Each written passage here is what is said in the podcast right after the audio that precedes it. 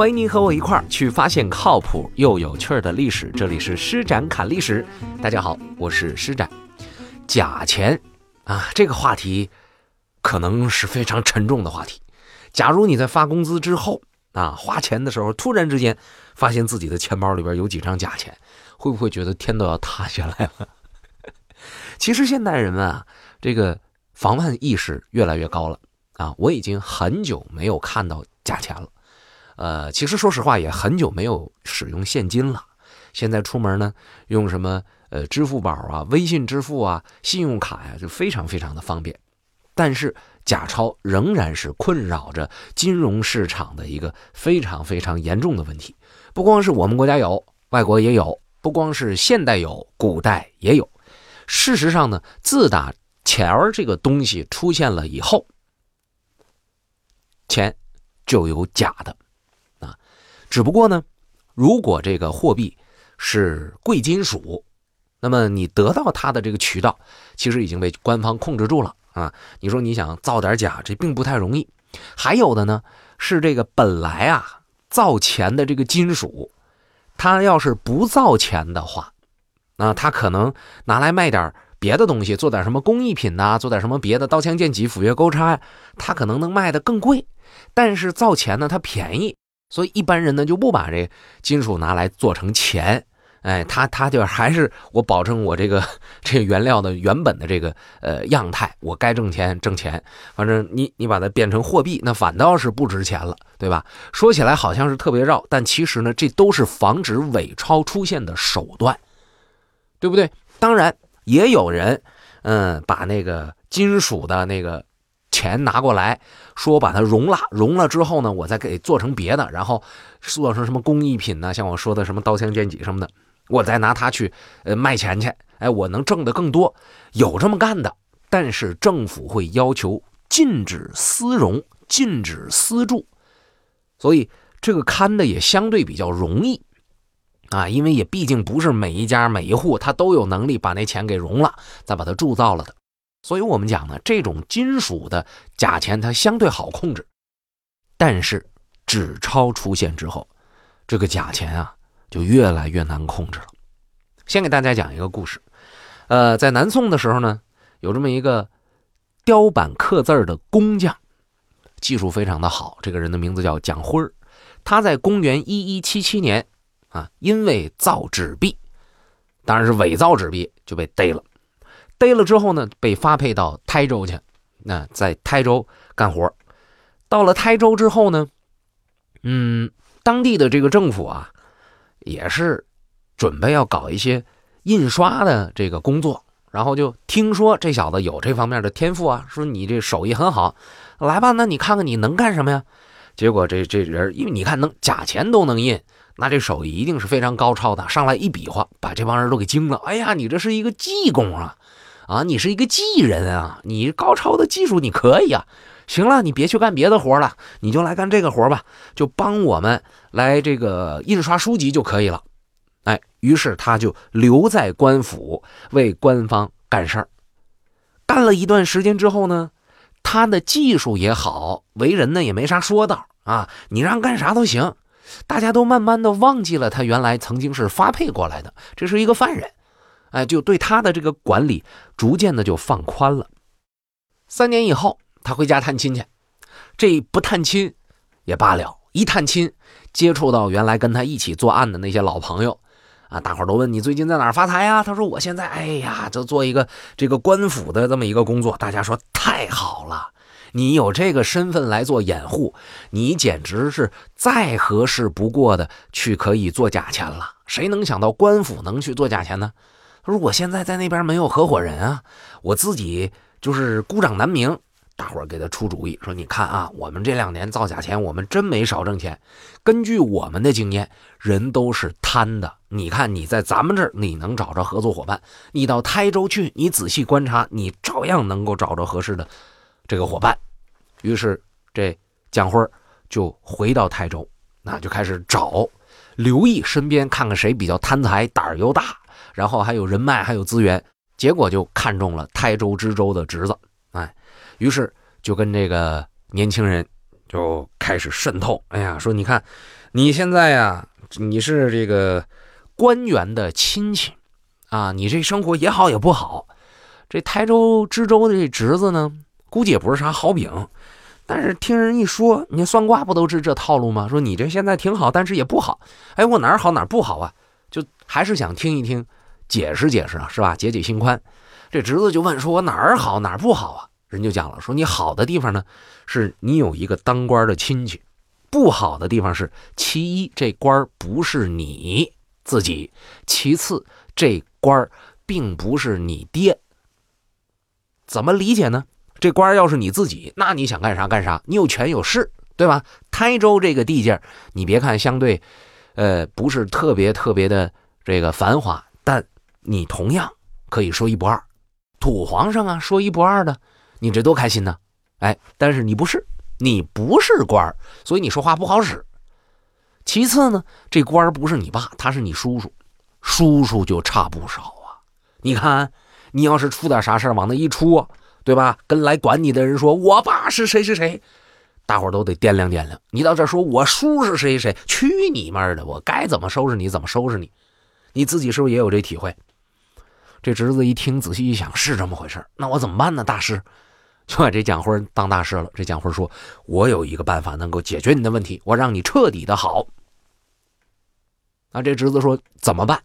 蒋辉就给他讲了，说：“你呀。”跟我合伙去挣钱去，谁有不如你自己有，谁有权不如你有钱，啊，到时候你兜里有钱，你们家长辈还是官谁也不敢惹你，多好啊！啊，这侄子一听太开心了，我就等着有人来腐败我呢，哎，我叔叔的孩子被人腐败过好多回了，我没机会啊，快来吧！你说咱们怎么搞？二四六七八呀，啊，数一数吧。这把门前大桥下，这蒋辉就说：“哎，我这事儿你自个儿一个人干不了，啊，就给他讲，我出技术啊，然后呢，你出渠道，你给我打幌子，咱们呢一起造假钱。当时造假钱这个事儿啊，其实政府管的也挺严，但是在利益面前，这侄子就没绷住，又找了三个人，就和这蒋辉合伙造钱。”前前后后的一共造出来两千六百多张，哎，大伙儿都在这惊讶，真好，这手艺太棒了啊！早知道你有这手艺，我们何何至于呢？这么多年受苦，受人欺负，让人瞧不起。别看我是官儿，别说是二代吧，官亲戚嘛，是吧？但是我这实际上没有什么钱啊，我生活的很拮据啊，对吧？哎，大伙正在感叹这个事情的时候，事情败露了。怎么败露了呢？记不记得我说过，这蒋辉回家探过亲？啊，找过他以前造假钱那朋友，朋友还给他支招，就是他找这些朋友的时候，他闲着，他难受，他又给这帮人造了假钱。造完假钱之后呢，那个案子发了，啊，你别看他跑到台州来了，但是同伙就把他给供出来了，法网恢恢，疏而不漏啊。对方的案件的主管人就派人跑到台州来抓他了，这一抓。这可就抓了一个正着啊！他一抓正着，那还兜着干啥呀？是吧？反正我是出技术的，对不对？我咬出一个来，我立个功；咬出一个来，我立个功。别看最开始可能是我撺掇的，或者是可能是我张罗的，那这现在嘴长在我的身上，我愿意咋说就咋说，开始往外咬。他这一咬，就把整个台州这一圈和他出问题的人都给咬出来了。啊，这一下子就出现了一个惊爆的大案，啊，其实这个惊爆的大案呢，啊，说起来呢，也并不是什么特别特别重要的事，在中国历史的长河当中，首先它啥也不是，其次呢，在整个宋朝历史上，按照造假钞的规模、精细度各方面的问题，它都算不上什么，因为这个假钞这件事儿，打宋朝开始出现了。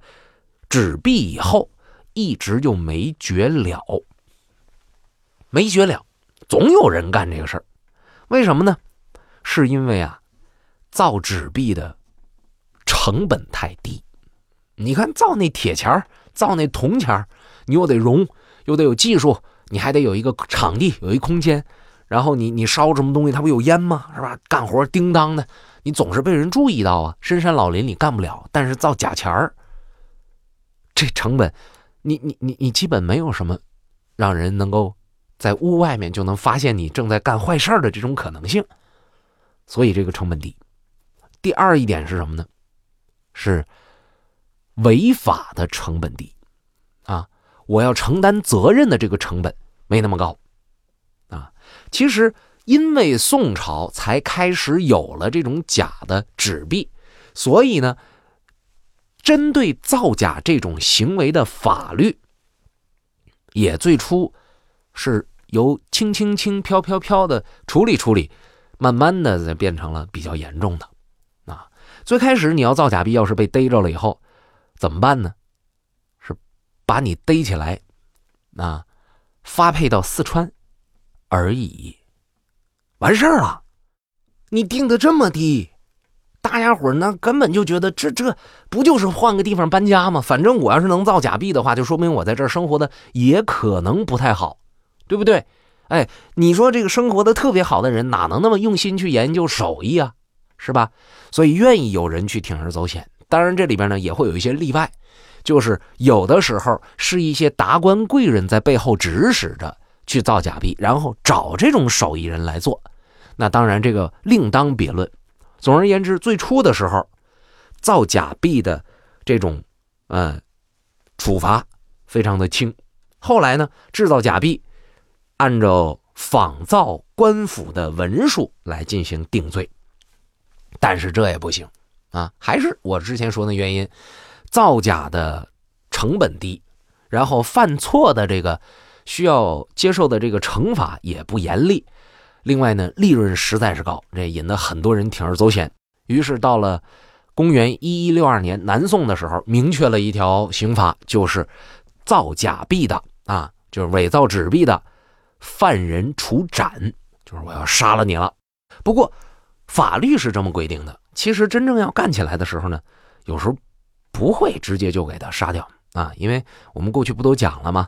呃，有什么这个呃秋审啊，到秋天的时候再审一审，看看我们能不能把这个人说能不杀就不要杀吧，是吧？上天毕竟有好生之德，然后你要不杀的话呢，这不也显得皇上十分的仁慈吗？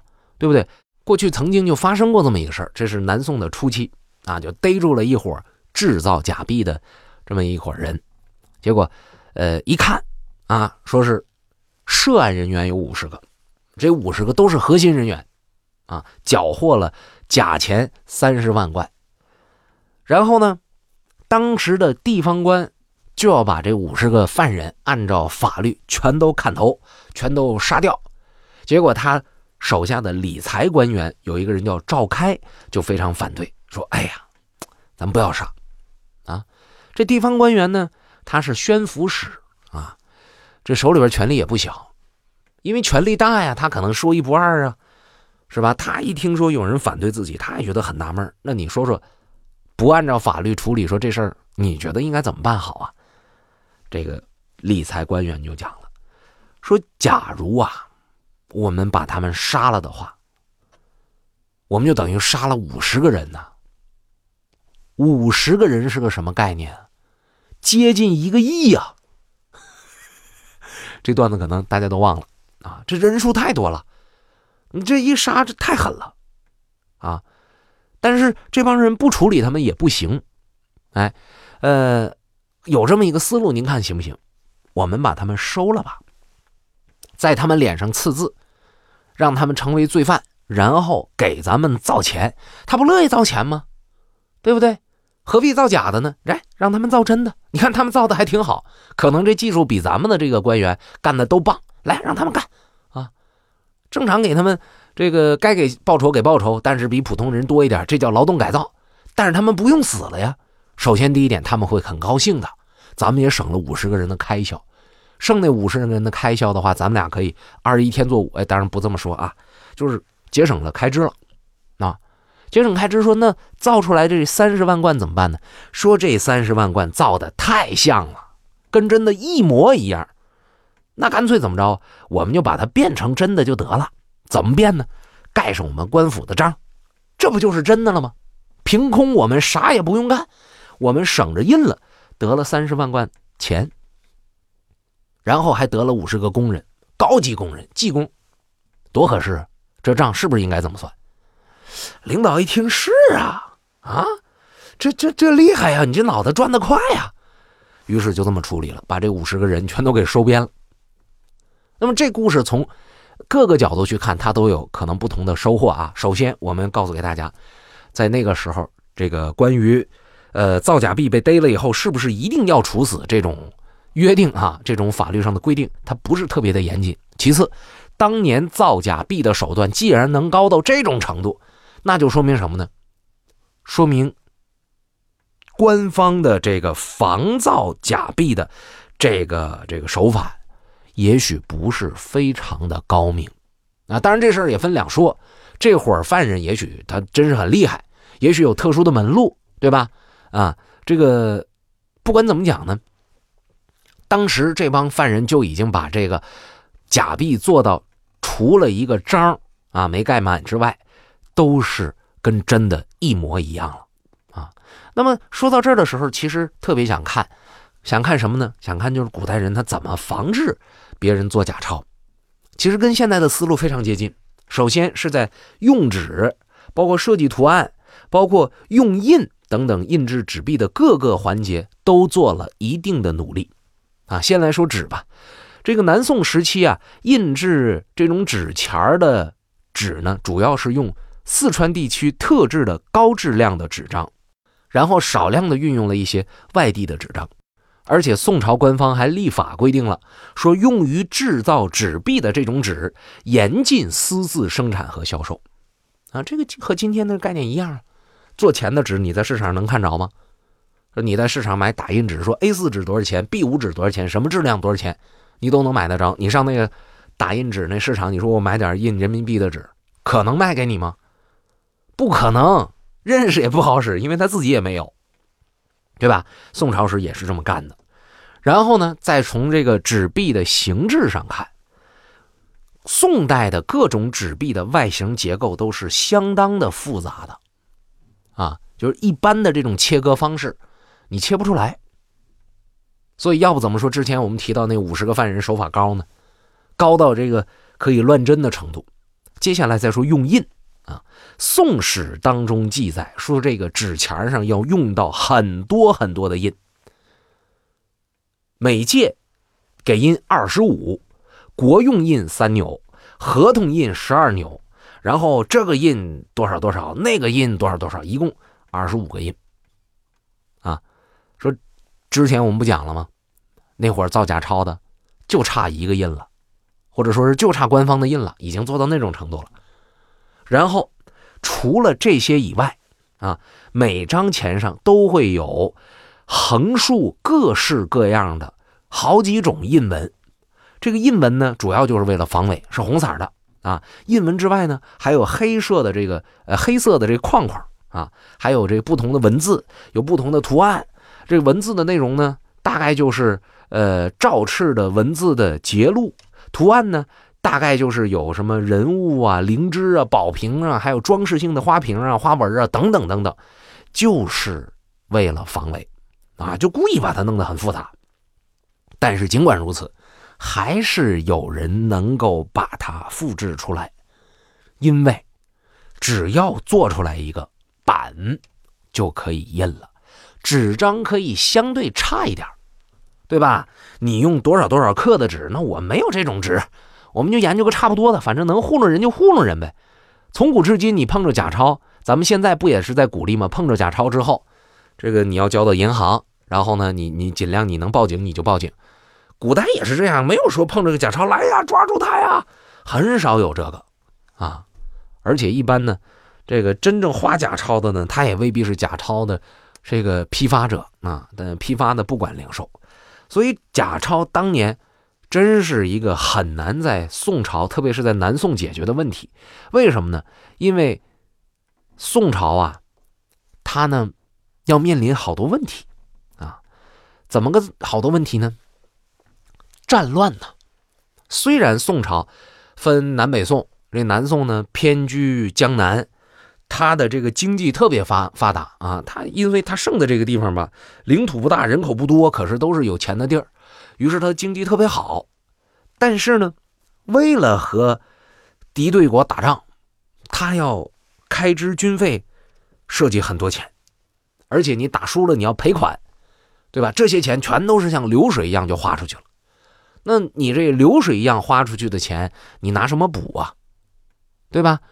然后本来这个纸币的这种防伪啊做的都还行，这个渠道呢也都想的挺好，但是问题就在于造纸币的成本要求很高，啊，特别是南宋的中期以后，这纸币发行量非常非常的大，动辄就上亿贯，对纸的这个需求呢也就增加了，然后。需求增加，国家开始乱，上传下不达，下情是上不透，所以这中间脱节，哎，然后还有制造纸币这一方，我就要必须你得给，你说这一方面无法完成任务，又必须得完成，怎么办？只能兑水啊。所以造真币的纸的质量就没办法得到保证了。真币的纸的质量不好，造假币的不就有了那个可乘之机吗？对不对？哎，所以造假币的越来越多。还有一点，像我之前所说的，很多达官贵人也参与到这个造假币这事件里边了。因为当时这个宋朝它摇摇欲坠，所有人心里边都对这个国家的明天保持着一种很复杂的心态。哎，就有一些。呃，这个这个没啥操守的贵族，那就觉得以时欢乐呗，对吧？我我有钱我就欢乐，我没钱我就不欢乐。人活一世，草木一生，我就吃喝玩乐。但是吃喝玩乐需要大量的金钱，我怎么去弄到这大量的金钱呢？嗨，弄不着，我自己印，印出来了，我享受花天酒地的富贵日子。一旦事情败露，我大不了拿钱买条命不就得了？国家这么乱，谁非得弄死我呀？谁跟我有仇啊？算了，就跟跟我有仇，他跟钱有仇吗？对不对？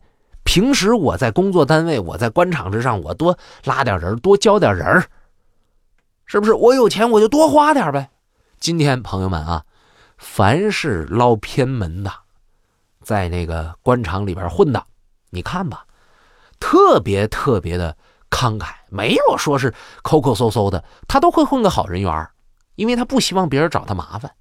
当年造假钞的也是这样，有钱请大家吃饭，啊，这个洗浴按脚一条龙，外加上豪车接送，大伙都觉得你讲究。但真正有事的时候呢，嗯，有的人会动一动恻隐之心，所以你拿钱一贿赂，没事了，对吧？这都有可能。所以还是那句话，犯错的成本太低。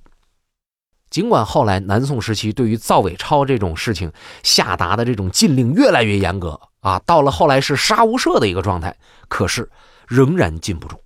那时候国家控制不住假钱，已经到了一种什么样的程度？就是今年我发行了，假如说我们定一数字啊，发行了一千万纸币，对不对？